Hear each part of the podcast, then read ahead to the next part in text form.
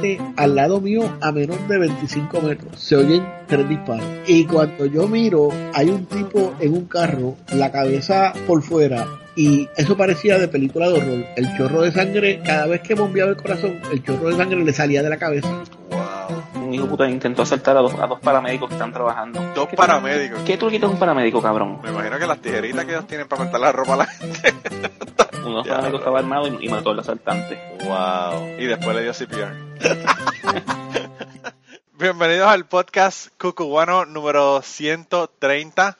Esta semana tenemos unas cuantas historias que son la continuación del episodio de la semana pasada. Así que si no han escuchado el episodio de la semana pasada, van a tener que ponerle pausa, dar hacia atrás, el que escuchar el episodio de la semana pasada y después regresar acá.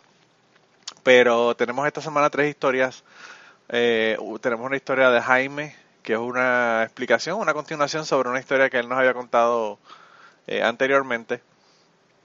Tenemos una historia de eh, Juan Carlos, que Juan Carlos eh, nos dijo en su historia que nos envió anteriormente, que eso era historia, nos dijo, esta parte de la historia es una historia que te voy a contar luego, pues luego es ahora, gente, ahora es que nos vamos a enterar cuál fue el asunto y por qué fue el que él entró eh, en la milicia en los Estados Unidos directamente, de, después de haber sido guardia de, seguridad, ¿verdad? O guardia de seguridad, no, guardia de penal.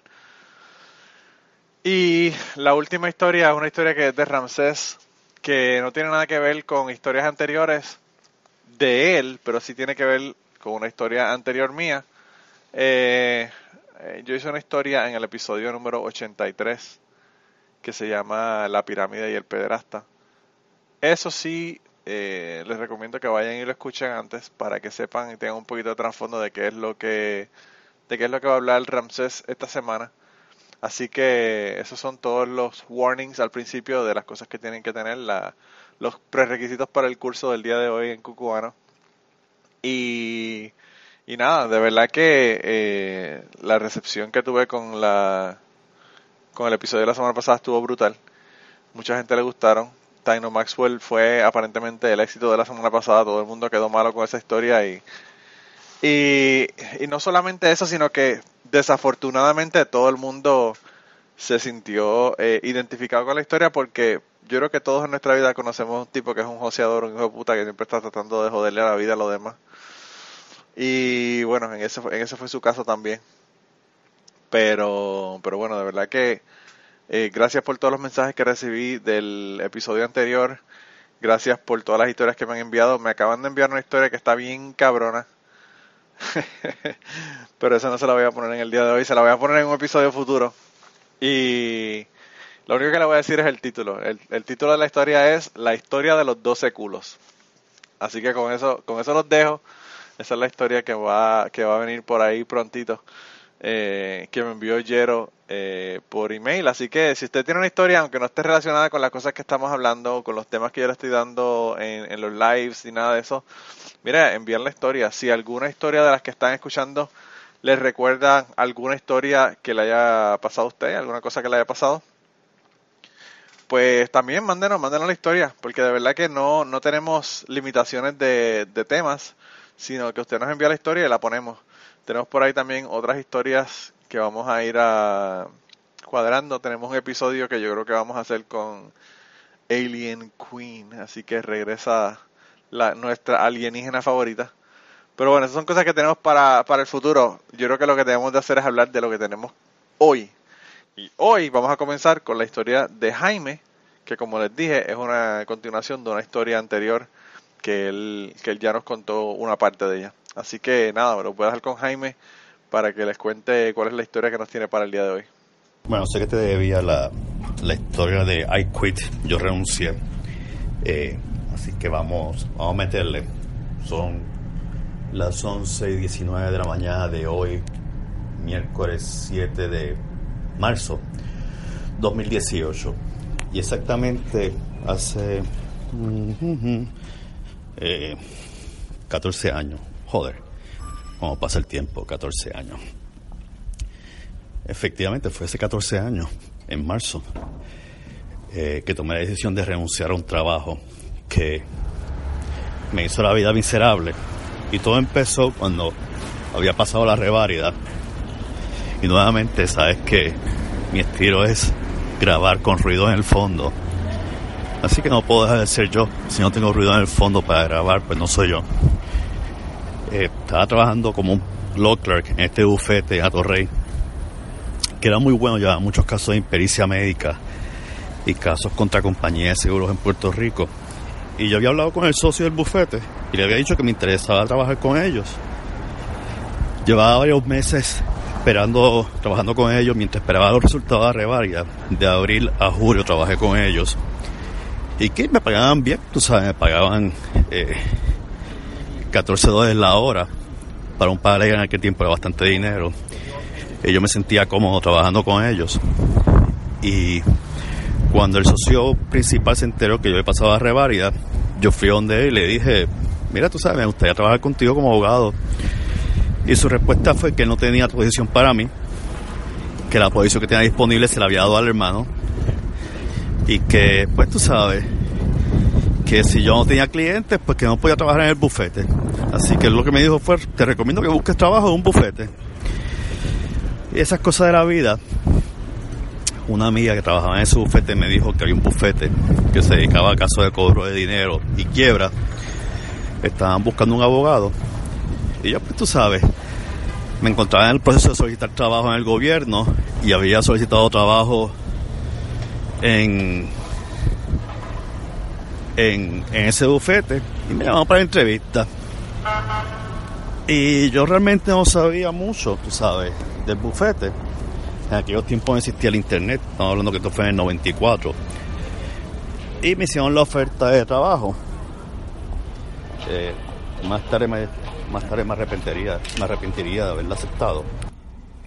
Y da la casualidad que yo empecé a trabajar con ellos en, en agosto del 94 y yo sabía que el socio principal del bufete era un tipo maniático y él llamaría, se supone que yo empezaba a trabajar de por lo menos ocho horas mínimo, que es lo que todo sitio te pide. Pero había una regla no escrita que era que si tú trabajabas ocho horas exacto, tú no ibas a tener permanencia en el bufete. Y la otra parte era que yo cobraba 1.100 dólares al mes. 1.100 dólares. Eso exactamente son como unos 15.000 dólares al año. Mientras que amistades mías estaban ganando sobre 30.000 dólares al año en el 1994. Pues el socio principal del bufete tenía la costumbre de que a los nuevos empleados él llamaba a la oficina a las siete y media de la mañana para saber si habíamos llegado. y yo como siempre he sido una persona de levantarme temprano en la mañana, yo llegaba a las 7, me preparaba el café en la oficina, hablaba con un amigo y ya estaba el jefe llamando a ver si yo había llegado y si estaba trabajando. Porque era así. Y era un tipo, era un tipo que le gustaba caerle bien a todo el mundo, pero era demasiado exigente y en el trabajo que él hacía no era lo mejor. Eh, él era, estaba siempre en el Bankers Club en Banco Popular. Ese era un restaurante que estaba en el último piso del Popular Center en Atorrey. Y él se pasaba de dos a tres, cuatro horas allí fácilmente, supuestamente como Rainmaker, buscando clientes. Y los clientes usualmente eran del gobierno. Y yo pues me dedicaba a llevar los casos de cobro de dinero al- alrededor de la isla. Y mis experiencias ahí, pues, esos fueron mis primeros pininos como litigante. Pero el tipo me hacía la vida imposible porque tenía que trabajar seis días a la semana. Y eso incluía los sábados. Y yo pues trabajaba de 8 a 7 de la noche. Y el tipo se enfadaba porque me iba a las 7 de la noche. Este, había trabajado 11 horas ya, como quien dice. Y la esposa, porque era un bufete de matrimonio, de un matrimonio, la esposa era otra neurótica. Y siempre los empleados decían que cuando ellos venían de mal humor los dos, es porque habían tenido una muy mala experiencia sexual. Y había mucho, mucho desgraciado. Tiene un compañero eh, de trabajo que el tipo le gustaba ser un traidor. Y había estudiado conmigo en la UPI y en, y en Derecho. Y el tipo era otro chismoso. Y para quedar bien con su jefe, él choteaba si yo me tomaba una hora de almuerzo o, o me iba por ahí eh, dentro de mi hora de break de almuerzo, porque le gustaba siempre quedar bien. y mientras trabajaba con ellos, eh, una oficina del gobierno me había llamado para una entrevista y tenía alta probabilidad de ser, de ser contratado.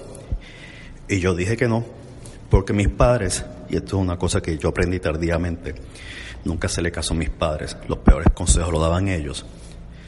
Siempre me inculcaron el deber de lealtad al patrono.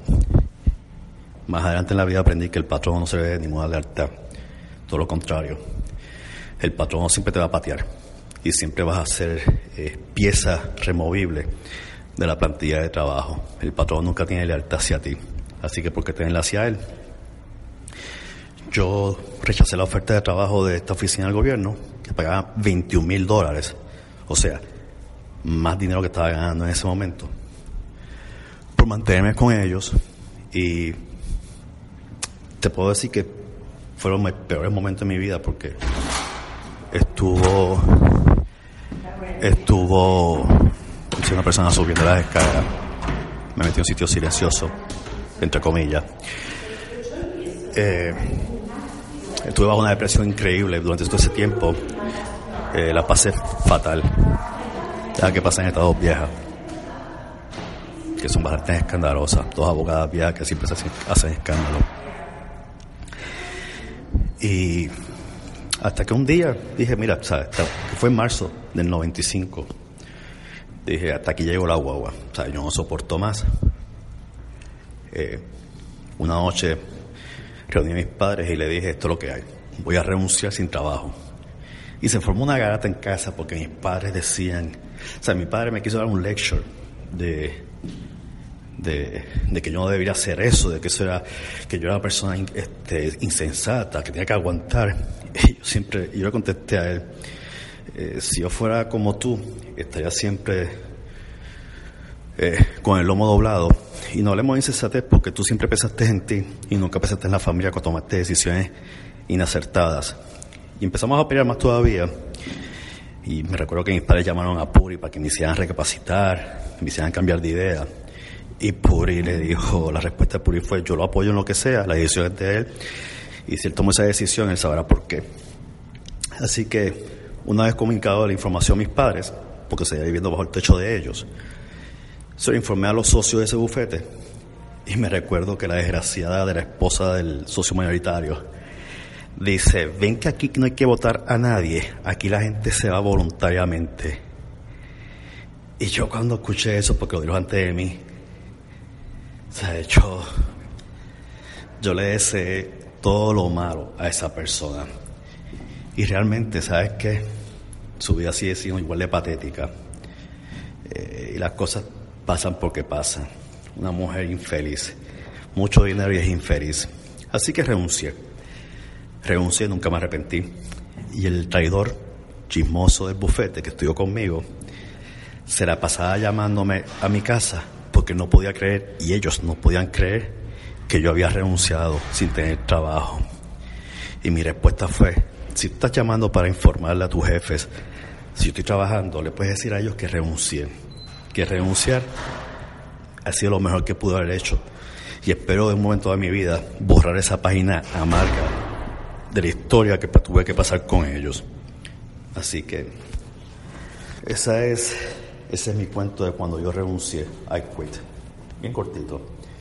El otro sería sobre cigarrillo, pero ese bien aburrido. Así que nada, aquí un abrazo. Bueno, Jaime, yo me siento muy eh, identificado con la historia porque yo también mandé para el carajo a mis jefes de Prudential Securities, que ya yo hice el cuento, ¿verdad? Pero yo los mandé para el carajo y tampoco tenía trabajo cuando me fui de allá, así que no te culpo, de verdad que a veces uno tiene que dar un paso al abismo sin saber si se va a caer o va a flotar en el, en el aire, porque la gente no aprecia a uno, y cuando la gente no aprecia a uno, lo que uno mejor puede hacer es irse para el carajo, mandarlos para el carajo y conseguir otro trabajo. Eh, a mí, como yo les conté ya en una ocasión anterior, mi jefa me dijo que que yo me iba que sin trabajo y yo le dije que yo no tenía problema, que yo trabajaba en lo que fuera, que yo podía trabajar en una tienda, que podía trabajar en cualquier sitio. Y ella lo que me dijo fue que el trabajar en, en, una tienda no tenía el prestigio de trabajar con Prudential Securities, que es una compañía ah, de seguros, pero que además en ese tiempo tenían corretaje y yo trabajaba con ellos cuando era una firma de corretaje. Y, y yo le dije que sí, que estaba perfecto, pero que el, que el prestigio no me pagaba las cuentas, así que eh, eso, eso no me hacía a mí eh, el, el pensar que debía quedarme en el lugar. Como te digo, a veces lo mejor que uno hace es mandar a la gente para el carajo y, seguir hacia adelante. Eh, la próxima historia de esta semana es una historia, como les dije ya, que me envió Juan Carlos Figueroa. Juan Carlos nos envió una historia sobre un bellaqueo intenso que tuvo, ¿verdad? Eh, mientras estuvo en la milicia. Pero esta historia va un poquito más hacia atrás y nos cuenta cómo fue que él llegó ahí. Así que eh, lo voy a dejar con la historia de, Juan Carlos para que él les cuente qué fue lo que pasó y cómo fue que terminó, ¿verdad? Ya en, en la milicia. Así que nada, vamos a escuchar a ver cuál es la historia que nos tiene esta semana eh, Juan Carlos. Esta es la historia de cómo yo renuncié a mi trabajo en Puerto Rico y me fui para el ejército activo. Yo era policía militar en la Guardia Nacional de Puerto Rico y además de eso trabajaba en una cárcel. Para los que no saben mucho de la milicia americana o estadounidense, ellos tienen, además de tener Navy, Air Force, Marines, cada una de esas ramas tiene la Guardia Nacional y la Reserva. La diferencia entre estar activo y estar en la Guardia Nacional o la Reserva es que después que tú haces training básico y haces tu especialidad en el trabajo que vas a hacer, si estás activo, te mandan a una base en los Estados Unidos o en cualquier parte del mundo. Y eres un soldado a tiempo completo, las 24 horas del día o 7 días de la semana, los 365 días del año. En el caso de la Guardia Nacional y la Reserva, una vez que terminas tu entrenamiento básico y tu entrenamiento especial, pues vuelves a tu estado o a tu casa. En mi caso, pues volví a Puerto Rico. Y en la Guardia Nacional eres un soldado a tiempo medio, part-time. So, una vez al mes eh, tienes que ir a hacer entrenamiento, un fin de semana y dos semanas en el verano. El resto del tiempo tú puedes tener tu trabajo propio o estudiar o hacer lo que, lo que sea. En mi caso, yo era un oficial de corrección que trabajaba en una prisión privada. Cuando digo privada, en Puerto Rico en ese tiempo, había la prisión del gobierno y tú podías ser oficial de corrección que trabajaba para el gobierno y había unas instituciones que eran compañías privadas que cuidaban los presos para el gobierno. Yo trabajaba para una de esas instituciones. Además de trabajar en la institución penal, eh, yo estudiaba. yo trabajaba por la noche, por la mañana, de 6 de la mañana a 2 de la tarde, y estudiaba por las noches de 6 a 10 de la noche. Un día, yo estoy en la universidad y después que se acabó la primera clase, eh, para ese tiempo yo fumaba y salía a fumar con unos compañeros. Y uno de los compañeros mencionó que había oído en la radio que se habían escapado dos prisioneros de la cárcel. La cárcel donde yo trabajaba quedaba bien cerca de la universidad, pero también había una cárcel del gobierno que estaba al lado. Yo inmediatamente pensé que los dos prisioneros se habían escapado de la otra cárcel. Porque la cárcel donde yo trabajaba, la privada, era una cárcel nueva, apenas llevaba construida dos años y tenía un sistema de seguridad tremendo. Bueno, al menos eso pensábamos. Yo, por averiguado, decidí ir para mí, para mi trabajo, ir a la cárcel donde yo trabajaba, a ver si podía averiguar lo que pasó en la cárcel de al lado. Así que corté clases y me fui para allá. Eran como las siete y media de la noche y el próximo turno no empezaba hasta las 10 de la noche. Así que no esperaba mucha gente. Cuando llegué, lo que encontré fue un reguero. Me estacioné y caminé hasta el lobby. De la manera que la prisión donde yo trabajaba estaba construida, tú entrabas por un por un portón y entrabas a un lobby como una sala de espera donde los visitantes tenían que esperar antes de poder entrar a la prisión y que le hicieran eh, la búsqueda. Lo que hacían era tenías que pasar por un detector de metal y una máquina como las que hay en el aeropuerto hoy en día que básicamente te toma una radiografía completa de tu cuerpo y lo, se lo enseña al oficial en una pantalla para asegurarse de que tú no tengas ningún tipo de contrabando o ningún tipo de arma. Cuando yo entré a ese lobby, lo que me encontré fue un reguero cabrón. Había sangre en el piso, habían splashes de sangre en la pared y un corre y corre de lado a lado por todo el mundo corriendo. Entre el corre y corre, uno de los agentes de turno me vio y me dijo que ponchara. Yo fui, ponché y empecé a trabajar. Yo estaba en ropa civil, so, con todo y ropa civil, fui, pasé por el área de inspección, me chequearon que no tenía nada encima y me dejaron entrar, yo ponché y entré a trabajar. Tan pronto entré me dijeron que me metiera a una de las unidades. Cuando llegué a la unidad, entonces me dijeron lo que tenía que hacer. Lo que estaban haciendo era cateando la cárcel completa. O habían sacado todos los presos de la celda, los tenían a todos en línea con, con esposas de plástico y estaban buscando en todas las celdas por buscando armas. Y cuando yo empiezo a trabajar, que le digo al compañero que me ve que yo estoy en ropa así, le digo, ¿qué carajo pasó? ¿Qué estamos buscando? Y él me dice, armas. Yo le digo, ¿armas? ¿Cómo que armas?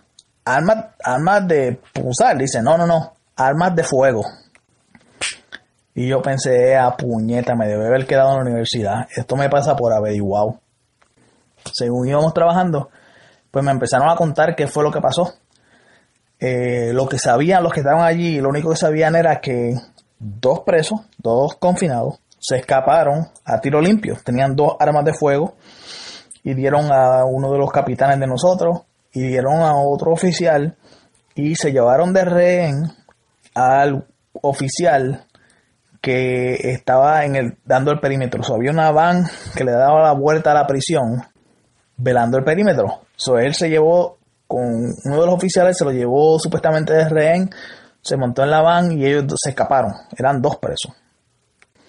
Eso a mí no me cabía en la cabeza. ¿Cómo carajo llegaron armas a esa jodida cárcel? Según iba pasando el tiempo, pues nos iban dando más noticias de qué fue lo que pasó y qué fue lo que sucedió. Lo que me cuentan ellos y lo que me contaron después, que tuvieron los detalles y después de que todo esto pasó, supuestamente uno de los oficiales que trabajaba con nosotros le habían pagado para que trajera dos armas a la prisión. Pero tú no las puedes pasar por todo lo que te chequean y el detector de metal y todo eso. Solo lo que hizo fue que trajo dos armas, una pistola y un, un revólver creo que fue, en una bolsa de basura. Entró al lobby y las metió en el basurero, en el zafacón que estaba en el lobby. Que eso, como les había explicado, pues está antes de que te chequeen. So, él metió esa bolsa ahí con las dos armas y se fue, lo chequearon y se fue a trabajar como si fuera un día normal. En la prisión se hacían tres conteos al día y el de por la tarde se hacía después de la comida. Después que los prisioneros comían, eh, los encerraban a todos en, el, en su celda y se hacía un conteo. Después de ese conteo, se sacaban dos o tres presos que tenían custodia mínima que ayudaban a limpiar y ellos limpiaban las oficinas, el lobby, la sala de visitantes y todas esas áreas. Este oficial, que le habían pagado por traer esas armas, en vez de sacar a los que normalmente se sacan porque tienen custodia mínima, él sacó a los dos individuos que le habían pagado por traer esas armas. Tan pronto ellos llegaron al lobby, sacaron las armas de zafacón porque ya él le había dicho dónde estaban y se escaparon a tiro limpio. En fin de cuentas, los cogieron el mismo, la misma noche. Creo que al amanecer lo habían, ya los habían capturado y ellos inmediatamente delataron al oficial. Le dijeron, a los que lo habían cogido, le dijeron inmediatamente lo que había pasado y quién lo hizo. Nosotros estuvimos trabajando toda esa noche. Miramos la cárcel completa para arriba. Eh, las cosas que nosotros hicimos esa noche todavía me dan hasta pesadilla. Trabajé como hasta las 2 de la tarde del otro día. So, como de las, de la noche, de las 7 de la noche como hasta las 2 de la tarde. Cuando terminamos, me fui para mi casa y quedé noqueado. Quedé, me acosté a dormir. Al otro día me levanté, no fui ni a la universidad esa noche. Al otro día me levanté y me fui de Salinas a Ponce. Yo soy de Salinas. Fui a Ponce a buscar mi reclutador militar más cercano.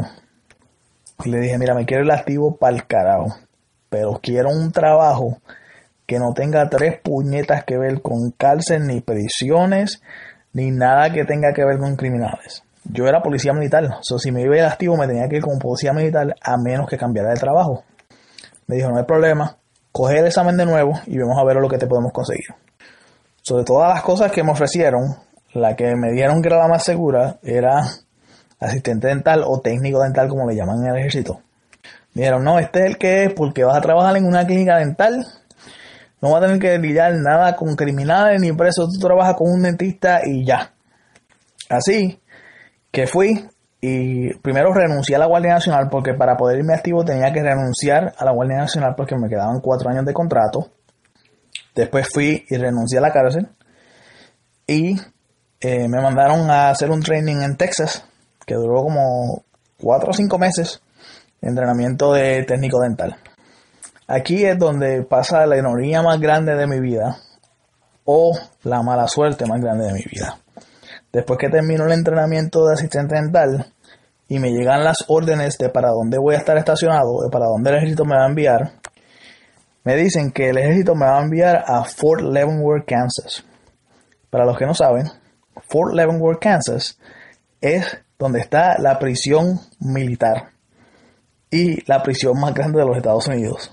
So, el cabrón ejército me mandó a trabajar como asistente dental dentro de la jodia prisión, trabajando en una clínica dental con jodios confinados.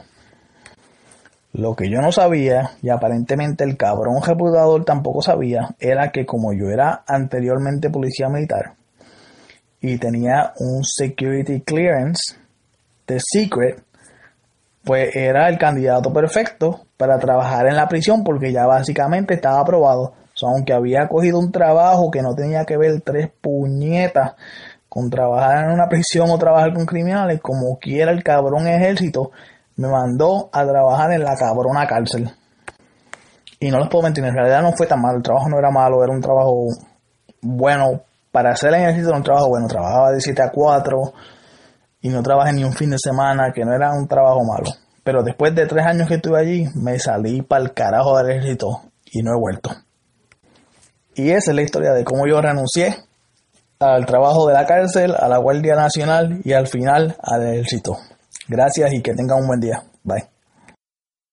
Diablo, eh, Juan Carlos, eh, yo de nombre a esta historia le pondría el que no quiere caldo de dejar tres tazas. Hay que joderse. Eh, está bien cabrón, bien cabrón, de verdad que yo no sé. Yo no sé si yo podría trabajar bueno, qué carajo, yo trabajo en un lugar de alto riesgo. Aquí en la planta donde yo trabajo puede explotar en cualquier momento por un descuido. O, ¿verdad? Trabajo con, con agentes que me dan cáncer eh, si no los utilizo o no los manejo correctamente. Pero, pues, qué carajo, yo pienso que, no sé por qué uno siempre piensa que el riesgo de que uno le pegue un tiro, que uno lo asalten o que uno lo maten o que le pase algo de esa manera, uno siempre piensa que es una posibilidad más alta que, que, ¿verdad? que uno morirse porque le da cáncer porque está manejando químicos que, que dan cáncer. Pero bueno, por cierto, hablando de cáncer, les iba a contar, y creo que es la, oportunidad idónea para contarles esta historia. Eh, el otro día estaba en mi trabajo y tuve una situación tan fucking difícil porque estábamos todos comiendo y hay una, una compañera, la única compañera operadora mujer que trabaja en la planta, todos los demás son hombres. Eh, pues ella estaba comiendo con nosotros y qué sé yo, y estábamos todos ahí hablando de nada, de tonterías de las que la gente habla, ¿verdad? Estamos en March Madness, así que la mayor parte del tiempo estamos hablando de, de basketball, ¿verdad? De, de baloncesto. Pero, pues nada, todos los temas eran así como que medios lights. Y eh, nosotros la vimos a ella comiendo, comiendo comida regular. Ella llevaba comiendo por unos, unos días, digo yo unos días, pero eh, realmente fue unas, unas semanas.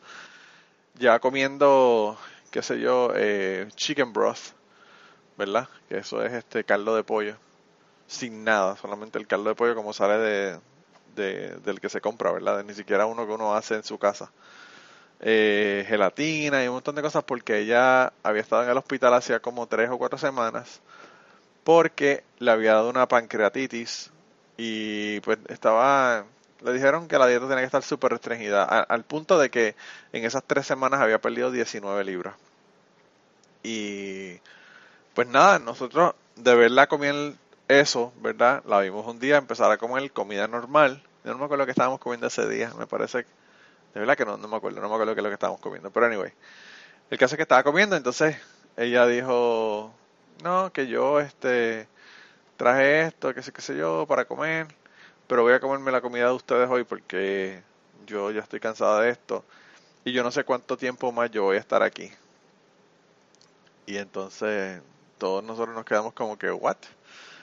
Y le preguntamos, ¿verdad? Un, un compañero del trabajo que, que es el supervisor, un supervisor que trabaja de manera temporera, él hace las vacaciones y los días libres a los, a los demás.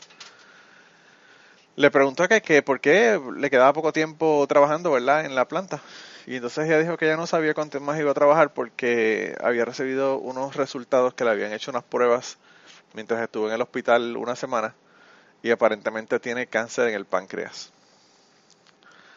Ustedes se imaginan lo que ocurrió allí. Eso es como, como tirar una bomba de mierda en un abanico de techo y que le caiga a todo el mundo y todo el mundo se queda como que sin saber qué, qué carajo decir, qué carajo hacer. Y todo el mundo como que, wow. Y entonces el muchacho que le preguntó le dijo, cáncer. Y ella le dice, sí. Y entonces él le dice, obviamente, la, la contestación obvia, voy a orar por ti. Ah, yo eh, no le dije, no le hice ningún comentario. Y entonces eh, ella nada, ella dijo que le había encontrado cáncer después que le hicieron unas pruebas allá de la pancreatitis, que la pancreatitis había sido porque el tumor aparentemente había bloqueado uno de los conductos dentro del páncreas y que por eso le había dado la pancreatitis. Pero que el médico le dijo que afortunadamente lo descubrieron temprano, que no se ha pasado el cáncer a ningún otro órgano, ni a la sangre, ni en ningún lado, y que aparentemente eh, era la persona que él había visto que se le había detectado el cáncer, o que él había detectado el cáncer eh, más temprano, ¿verdad? De todas las personas que él había detectado que, hubiesen tenido cáncer. Entonces, pues que ya no sabía qué iban a hacer, si le iban a dar quimioterapia o le iban a, dar, o le iban a hacer, ¿verdad? Eh, una cirugía para quitarle el tumor y después le iban a hacer quimioterapia o qué sé yo. Pero por más bonito que uno lo quiera poner y más suertudo que uno quiera sentirse, bueno, está cabrón, es cáncer en el páncreas y el cáncer en el páncreas no tiene solución, ¿verdad? Eso te empieza el páncreas, el cáncer en el páncreas y te mueres generalmente. Eh, el páncreas, el hígado y los pulmones es como que bien difícil que la persona sobreviva a eso. Y entonces todo el mundo se quedó así como que medio pendejo, no sabía qué decir. Yo realmente le dije como un buen ateo que que, que médico tenía, ¿verdad? Que doctor. Porque aquí hay un hospital bueno, pero hay un hospital en Nashville que está cabrón. El hospital Vanderbilt es un hospital universitario de, eh, de, fama, ¿verdad? Dentro de los Estados Unidos y de fama mundial. Que yo le dije que si yo fuese ella me iba a donde los médicos allá porque las oraciones no funcionan, pero tener un médico bueno sí hace la diferencia. Y entonces, pues ella eh, me dijo que sí, que ella iba, el médico, iba, ella había ido al médico aquí, pero que el médico le había referido para allá y que pues que estaba esperando a ver cuándo le iban a hacer la cirugía, si le hacían la cirugía o cuándo le iban a dar la quimioterapia para reducir el tamaño y después de hacer la cirugía o qué era lo que iban a hacer. Así que por lo menos está yendo a una gente que son state of the art, como dicen los gringos. Pero lo que le quería contar es sobre lo awkward que es que una persona le diga una cosa como esa, que es básicamente una sentencia de muerte, y qué carajo le dice a uno, sobre todo yo que soy ateo, eh, aparte de búscate un médico cabrón que te pueda resolver ese problema, porque realmente la cuestión es difícil, ¿verdad? Pero, pues nada, cuando, cuando hablé sobre la cuestión de, de los riesgos ¿verdad? del trabajo y del cáncer, pues yo pienso que eh, eh, todos tenemos riesgos, ¿verdad? Eh, más grandes o más pequeños. Y pues qué carajo, uno ahora mismo en los Estados Unidos ni siquiera uno yendo a la escuela, a una escuela primaria, puede uno salvarse de que le peguen un tiro a uno o que le pase algo. Pero, pero eso fue lo que me recordó, ¿verdad? La historia que nos, que nos tuvo, o que nos dijo, ¿verdad?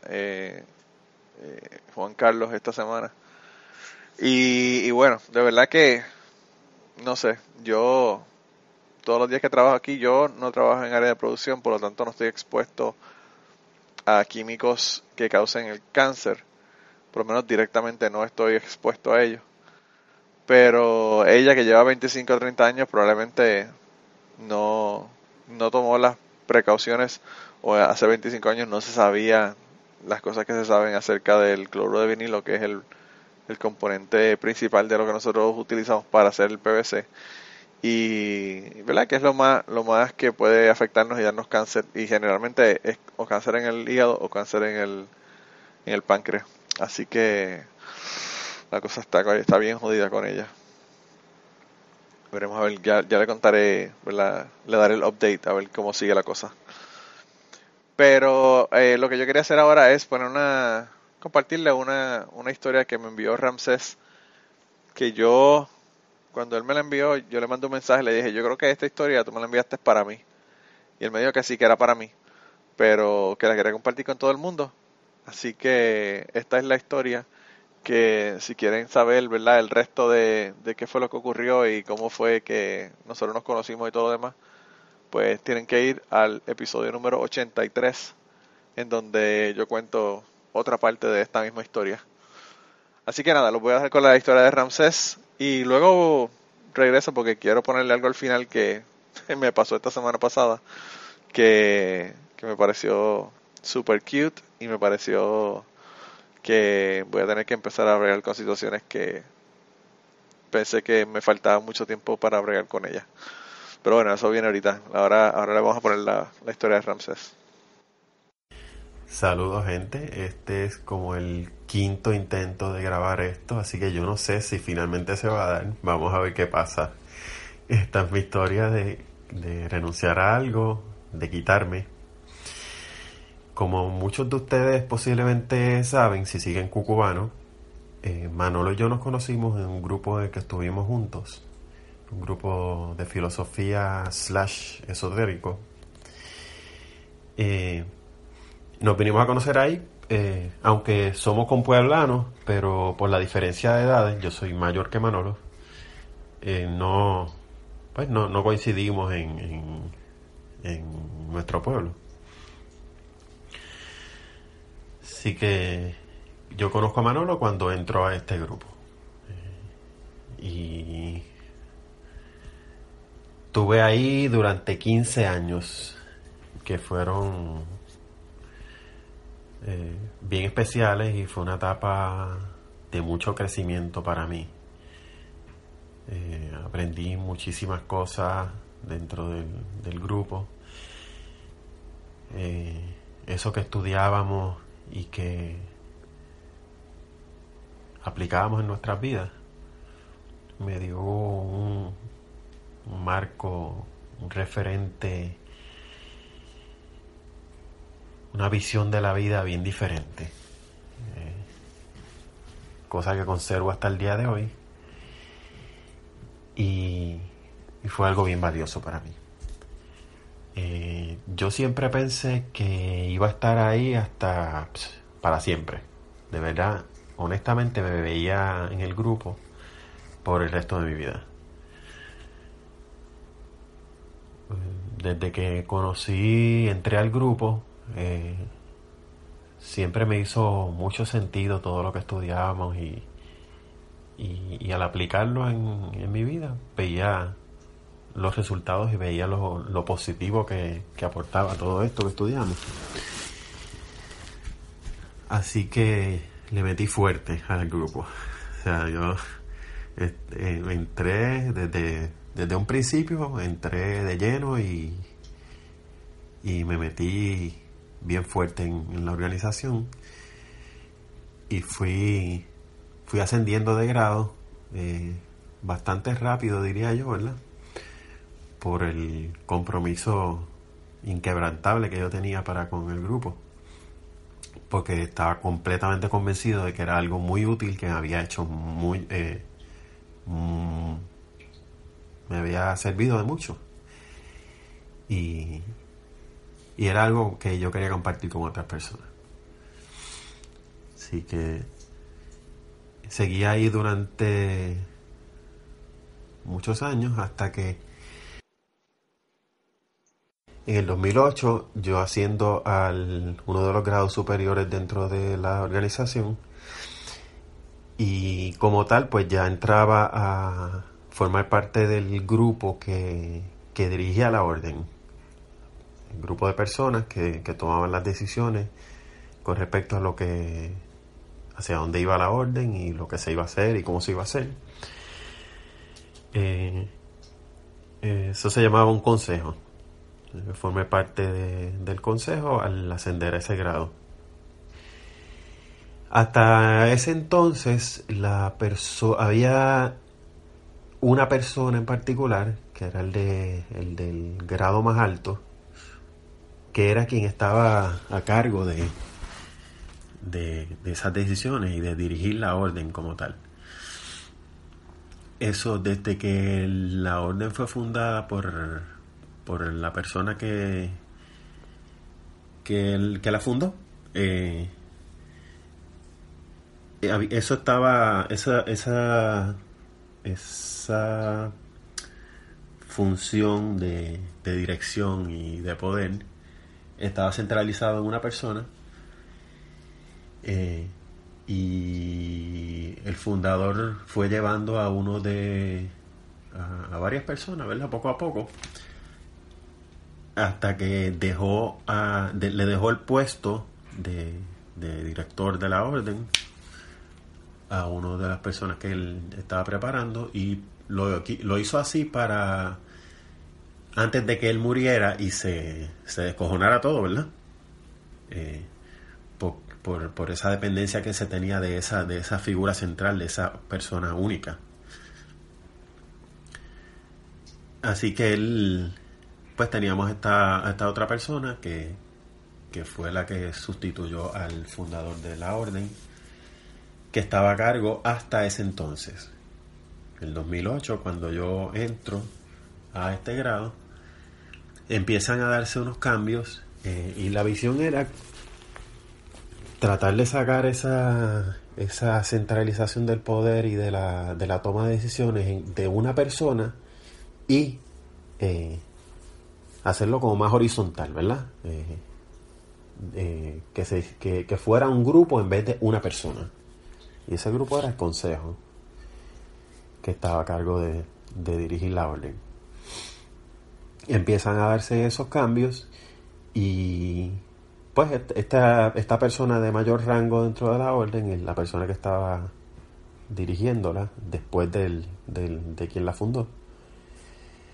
Eh, pues estaba alineado con esta nueva visión y todo estaba chévere, todos estábamos de acuerdo que era lo, lo más sensato y lo que, lo que mejor, estábamos casi convencidos de que era como mejor iba a funcionar la cosa porque el, fundador había, se había entregado a esto en cuerpo y alma y él, estaba full time en esto. Pero ninguno de nosotros estaba en esa misma eh, eh, condición de, estar de lleno en esto, ¿verdad? Todos teníamos trabajos y, otras responsabilidades. Así que pensamos que lo mejor era que entre todos eh, hiciéramos el trabajo entre un grupo. Pues empieza a darse esa, empieza a darse poco a poco ese cambio de de que fuera un grupo el que dirigiera la orden. Y ahí, estoy yo varios años eh, hasta que empieza a ocurrir unas cosas unas irregularidades. Y bottom line, lo que ocurría era que, esta persona que tenía el grado mayor, que era el que hasta hacía poco estaba dirigiendo la orden como tal, como figura única, eh, en cierto modo estaba haciendo cosas eh, como a nuestras espaldas sin consultárnoslas. Y lo que aparentaba hacer era que él quería seguir eh, siendo la figura única que dirigiera la orden, en contrario a todos los acuerdos que habíamos llegado de que fuera un grupo. Siguieron sucediendo cosas eh, y nosotros teniendo nuestras dificultades. Eh, y pasó algo en particular en que nosotros lo, lo confrontamos a él y lo mantuvimos siempre eh, entre nosotros, entre el grupo que estaba a cargo de, la toma de decisiones. La, la, discusión la llevamos interna, pero él se sintió que lo estábamos atacando y él decidió sacar el tema de conversación fuera del grupo de nosotros. Y lo llevó a otro de los grados intermedios que, que eran personas que ya tenían cierto nivel de conocimiento y de responsabilidad dentro de la orden, pues él tiró, tiró el, el, issue como para tratar de defenderse y eh, ahí empezó el explotó la, la pendeja dentro de la orden y se formó una eh, una, una, un gran, una gran discusión eh, y poco a poco estuvimos tratando de, mantener las cosas, ver cómo se podía resolver todo, pero eso fue en descenso por ahí para abajo. Hasta que en un momento hubo en, en,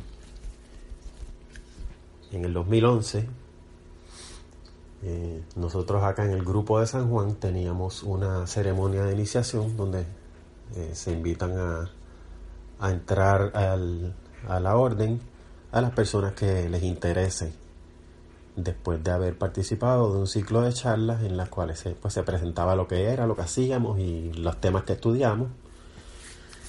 Después de eso, pues las personas que sí lo elegían eh, tenían esta ceremonia de iniciación en la cual eh, entraban a formar parte de la orden. En esta ocasión que les estoy hablando, en el 2011, en marzo precisamente, hace siete años, eh, vamos, eh, las dos personas del grupo de San Juan que estábamos dentro del consejo que, que tomaba las decisiones y que dirigía la orden, nos encontramos con que una de las, de, de las personas dentro del grupo de San Juan, que era una persona que yo le había dado toda mi confianza, toda, y que yo estaba, la estábamos trabajando con ella de cerca porque veíamos eh, el buen potencial que tenía de aportar muchísimo a la orden.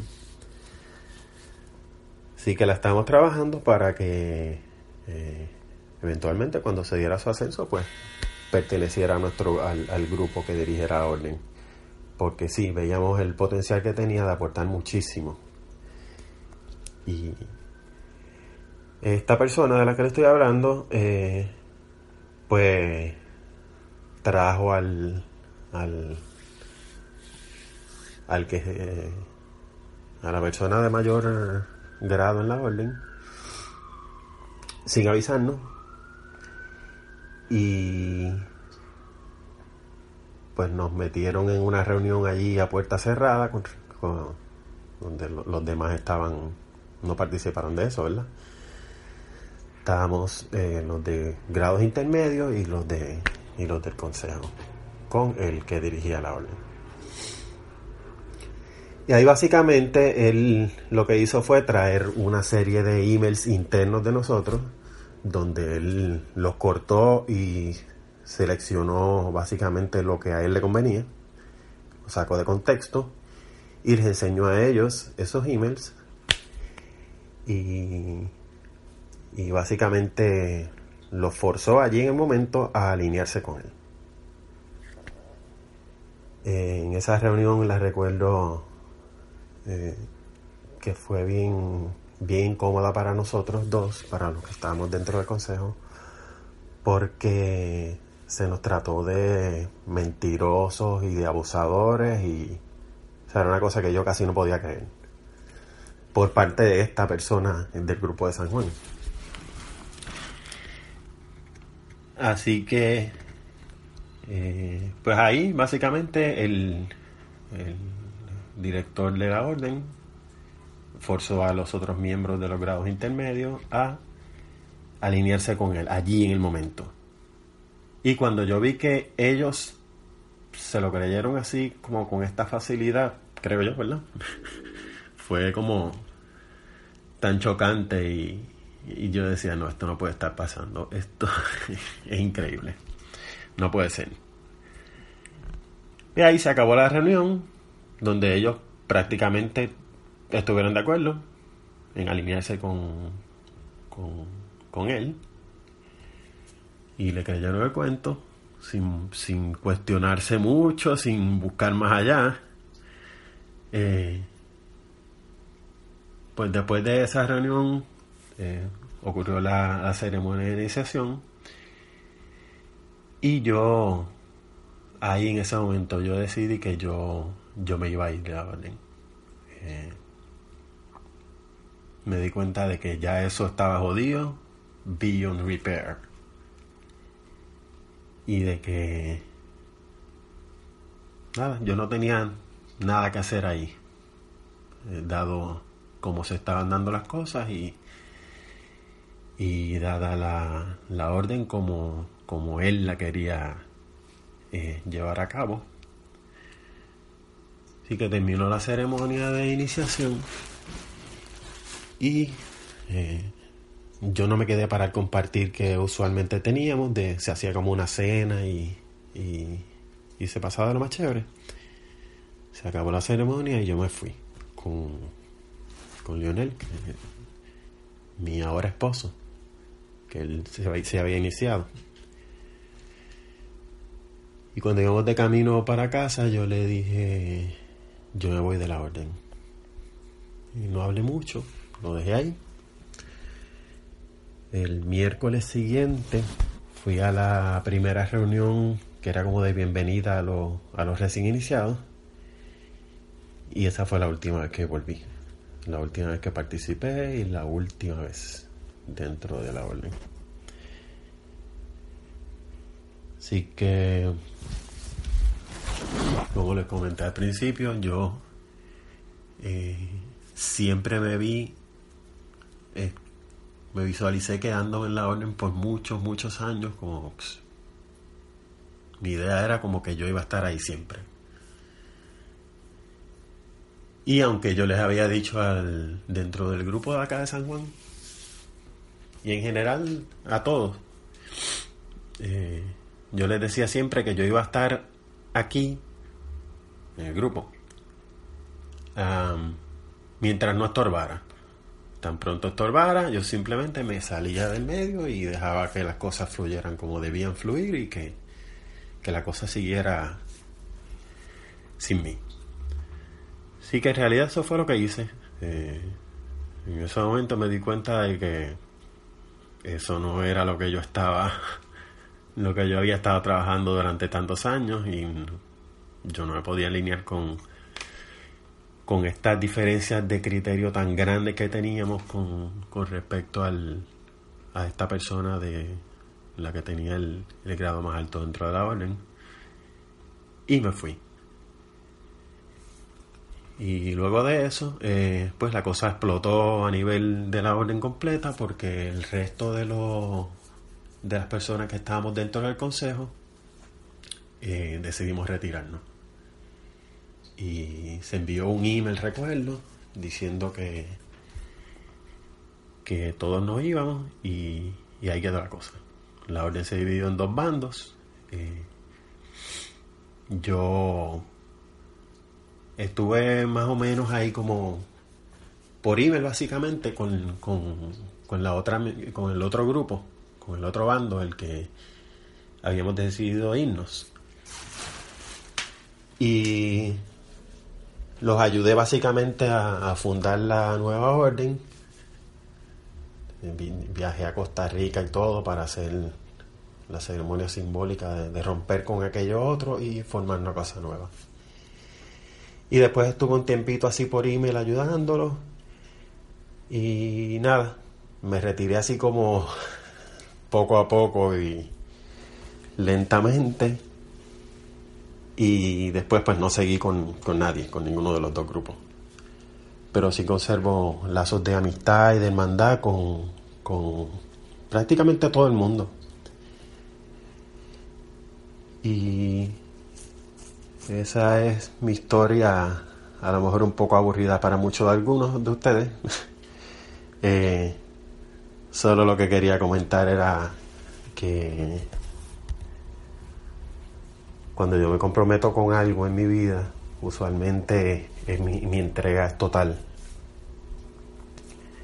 Pero cuando encuentro algo que, que no cuadra con mi con mis valores y que choca totalmente con mi, integridad.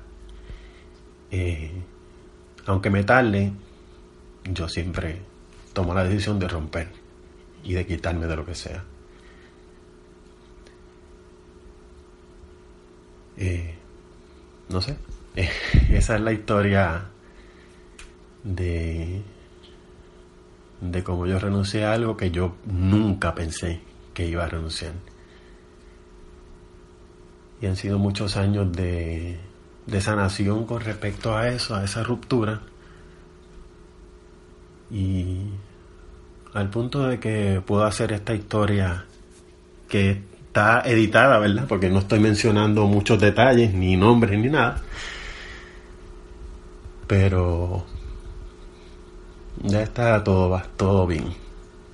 Eh, y sigo al día de hoy eh, eh, usando mucho de lo que aprendí en esa, en esa etapa, en esos 15 años de mi vida, que fueron bien importantes, bien lindos y súper valiosos. No descarto nada de lo que aprendí ni de lo que formó parte de mi, de mi crecimiento dentro de ese grupo. Yo coincido con Ramsés en un montón de cosas sobre esta historia y principalmente en que Ah, de verdad que lo mejor de ese grupo era la gente, la gente que uno conoció, la gente con la que todavía yo comparto y tengo amistad. Y pues de verdad que yo también como Ramsés pensé que iba a estar para siempre con el grupo. Y a veces la vida hace que uno se mude o que uno se entere de cosas, ¿verdad? Que uno no le, no le agradan. Y cambio, ¿verdad? Cambio de dirección. Pero como al igual que Ramsés, yo pienso que yo también las cosas que aprendí en el grupo las llevo conmigo y pues eh, son cosas que realmente todos los días las uso y me han ayudado a ser una mejor persona. Así que, qué sé yo, yo pienso que las pajitas que le caen a la leche, si hacen la vida mejor o nos dan experiencias que nos pueden ayudar en el futuro, pues yo pienso que siempre son válidas y siempre son positivas, aparte de lo mierda que nos pueda parecer en el momento la situación. Pero yo hoy quería terminar, ya que estamos casi en la hora, eh, con algo que me ocurrió el otro día. Yo fui a recoger a mi hijo a la escuela y me hizo una historia, me contó algo. Y lo único que yo estaba pensando cuando él me estaba contando esto era, fuck, no tengo la grabadora prendida.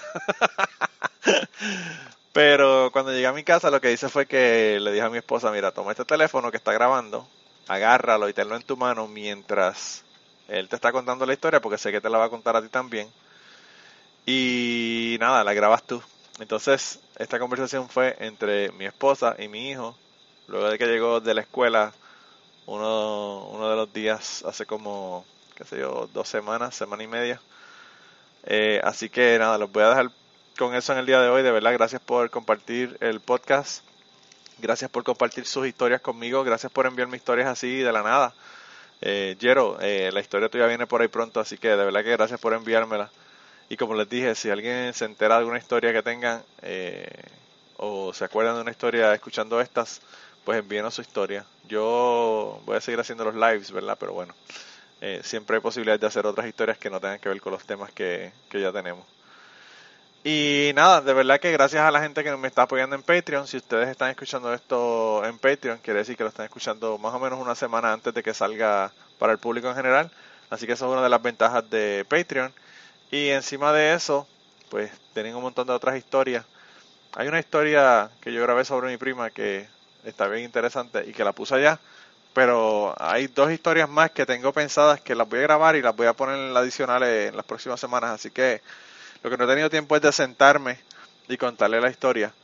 Pero tan pronto tenga tiempo de sentarme y contársela, se las voy a poner ahí en Patreon. Así que, nada, esa es la promoción del Patreon del día de hoy.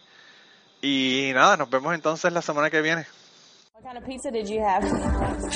cheese, but we can put like cheese all over it. So What about at WPSD? it was Turn that down. Was it fun? Yeah. Like all day fun? yeah. Who did you go with? Oh, Like, did you get to sit with your friends and stuff? um, she chose our buddies depending on where we were in line. And guess what? Hold on, I can't I have a girlfriend now. You have a girlfriend now. what? When did this happen? Today. Who's your girlfriend? My partner. Your partner? I don't know what's on the bus. Your buddy? What's her name? I'm not Why? she broke up with the other person. Today? Yes. And wanted to go out with you? yes. Oh my goodness, I didn't know you had a girlfriend.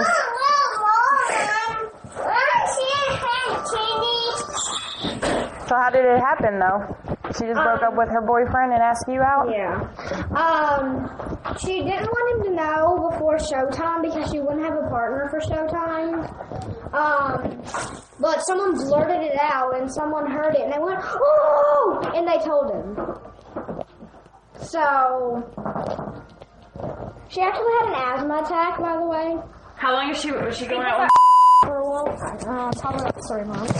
Look, fire spin, 14 damage, overheat, 1 And she spent one day with you and decided to break up with go out with you? Yeah. And you wanted the girlfriend? yes. Uh, that's the best. Mom, I had no idea. look at how much damage. You went on a field trip and you come back with a girlfriend? Y antes de terminar esta semana, queremos darle las gracias a las personas que nos han ayudado con el podcast. Raúl Arnaiz nos hizo el logo y a Raúl eh, sus trabajos los consiguen en homedecomic.com. Así que dense la vuelta por allá y chequen los trabajos de, de Raúl que están brutales. Y la canción del podcast la canta Maida Belén con Rafi Lin en la guitarra y Kike Domenech en el 4. Y eh, queremos dar las gracias también a ellos por haber permitido que nosotros usáramos la canción para el podcast. Si te gusta el podcast y quieres apoyarnos en el podcast, puedes ir a la página de Patreon de nosotros, que es patreon.com slash cucubano, y ahí puedes hacer aportaciones para el podcast y además de las personas que aporten eh, ahí para el podcast, le vamos a tener material adicional que no va a estar incluido en el podcast dentro de la página de Patreon. Así que dense la vuelta por allá y chequenlo. Gracias por habernos apoyado, gracias por recomendar el podcast, gracias por contarles a su abuela, a su tía, a su mamá y a sus amistades. Gracias por darnos follow en Twitter, porque tenemos muchas personas que nos escriben todas las semanas y queremos darle las gracias a ustedes también, porque sin ustedes realmente, pues para qué vamos a grabar el podcast. Y nada, con eso los dejamos, se cuidan un montón y nos vemos prontito.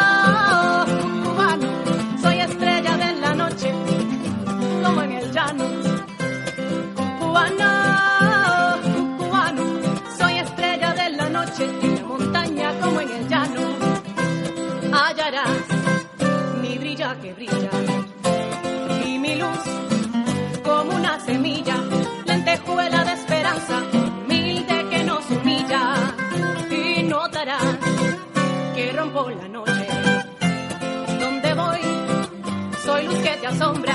Camina por mi